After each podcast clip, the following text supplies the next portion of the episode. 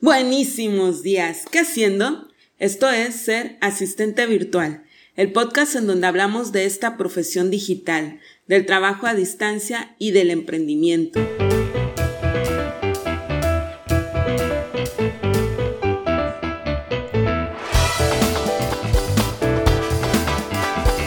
Y este es el episodio 11 titulado Darte de alta como asistente virtual.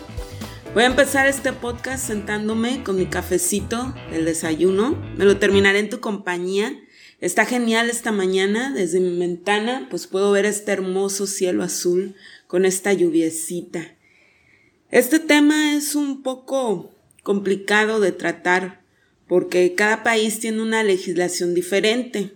Así que lo vamos a tratar a grandes rasgos y nos vamos a centrar en México, que es de donde es una servidora cada vez somos más las personas que trabajamos como freelance, es decir, de manera independiente. Nos ayudamos de la tecnología y nos comunicamos de forma virtual. Nosotros como independientes también estamos obligados a pagar impuestos. Primero te voy a hablar del concepto de persona, pero no nos vamos a meter aquí con la filosofía o con la psicología, no. Te estoy hablando desde el punto de vista del comercio, Persona es toda aquella que realiza actividades mercantiles, o sea, que tienen que ver con el comercio. Para esto distinguimos entre dos tipos de personas, personas morales y personas físicas. La persona física es una sola persona y la persona moral es un grupo de personas. Así de sencillo, así de fácil, pues sí, no.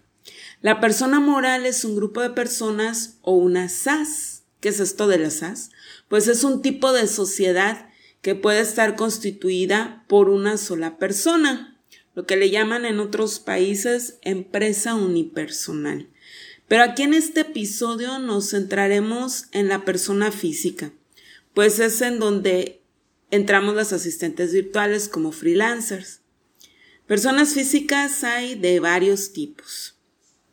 Las hay las que se dedican a cobrar renta, arrendar sus propiedades, que tienen un negocio, ya sea de comida, una cafetería, hay quien vende productos chinos.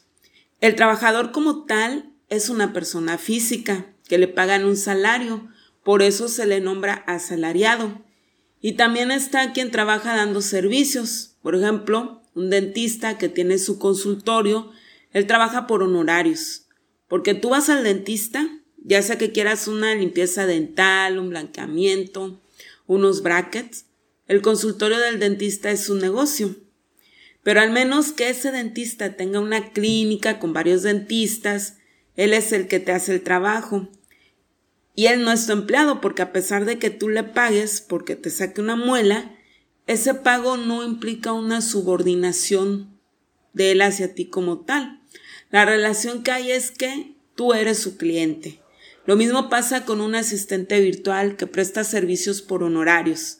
Te conviertes en tu propia jefa porque cobras por lo que trabajas. Si bien no eres una gran empresaria en el sentido de que no tienes trabajadores que produzcan lo que tú vendes, sí tienes un emprendimiento.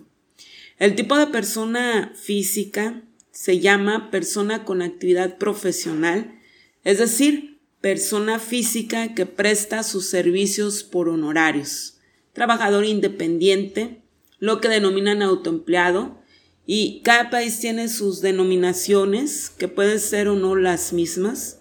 Me parece que en Venezuela también le llaman trabajador independiente. A ver, corríjanme si me equivoco. Antes de seguir, quiero hacer un pequeño paréntesis e invitarte a que no te dé parálisis por análisis. Es decir, que esto de los impuestos no te haga dejar de actuar y pensar en que, ay, qué rollo es que todo esto, mejor no hago nada, no, no, no y no. Lo primero y más vital para tu emprendimiento es tener clientes. Ya una vez que los tengas, pues ya te das de alta. Aquí en México está el SAT, que es el Servicio de Administración Tributaria. Esta es la autoridad que se encarga del cobro de impuestos. Entonces, Tienes que ubicar la oficina más cercana de donde vives, te puedes presentar sin más ni más dentro de su horario. que regularmente es a partir de las ocho y media de la mañana hasta las 4 de la tarde. Los lunes y martes es cuando más hay gente. Y atención, porque los viernes se van un poco más temprano, ya sabes, cosas de la burocracia. O puedes llamar a la línea telefónica 556 272 2728 desde cualquier parte del interior de nuestra hermosa República Mexicana, pero lo ideal es que hagas una cita a través de su página de internet. Te van a pedir tu CUR, tu correo electrónico, tienes que llevar tu identificación oficial, tu comprobante de domicilio y tu RFC, si es que lo tienes. Si no lo tienes, allá lo tramitas. Igual lo puedes tramitar en la página y ahí mismo te aclaran dentro de qué régimen pagarás impuestos porque ahora ya hay un nuevo régimen, pero no te enrollo más. Ya una vez que te das de alta, tramitas la famosa firma electrónica y para esta parte de lo que ya te mencioné vas a necesitar llevar una memoria USB. Esta firma electrónica sirve para facturar y para declaración de impuestos, entre otras cositas. ¿Y cuánto voy a pagar de impuestos? Pues depende de cuánto ganes. Pero ¿qué porcentaje pagaré de impuestos? Hasta el porcentaje depende de lo que ganes. No te sigo calentando la cabeza con ese tema exacto del monto a pagar de los impuestos. Eh, para el pago de los impuestos te pueden asesorar en las mismas oficinas del SAT o a través de su chat o del Orientasat la misma página del SAT tiene una herramienta que se llama Mi Contabilidad y a medida que vayas creciendo, pues tal vez necesites ayuda externa de un contador, pero quiero que tengas muy presente que es muy importante que lleves tu contabilidad desde el día uno que empiezas a tener clientes como asistente virtual. Y no me estoy refiriendo a que desde el día uno eh, te des de alta, pagues impuestos, no, no, sino que anotes que lleves un control de lo que ganas y de lo que gastas. Anótalo con fechas. También del equipo que llegues a comprar. En fin, de todas las operaciones económicas, todo lo que tenga que ver con dinero, tienes que anotarlo. Ya sea que empieces con una libretita o en una hoja de Excel y ya posteriormente puedes hacerlo en una aplicación o en un programa contable. Anótalo, por favor.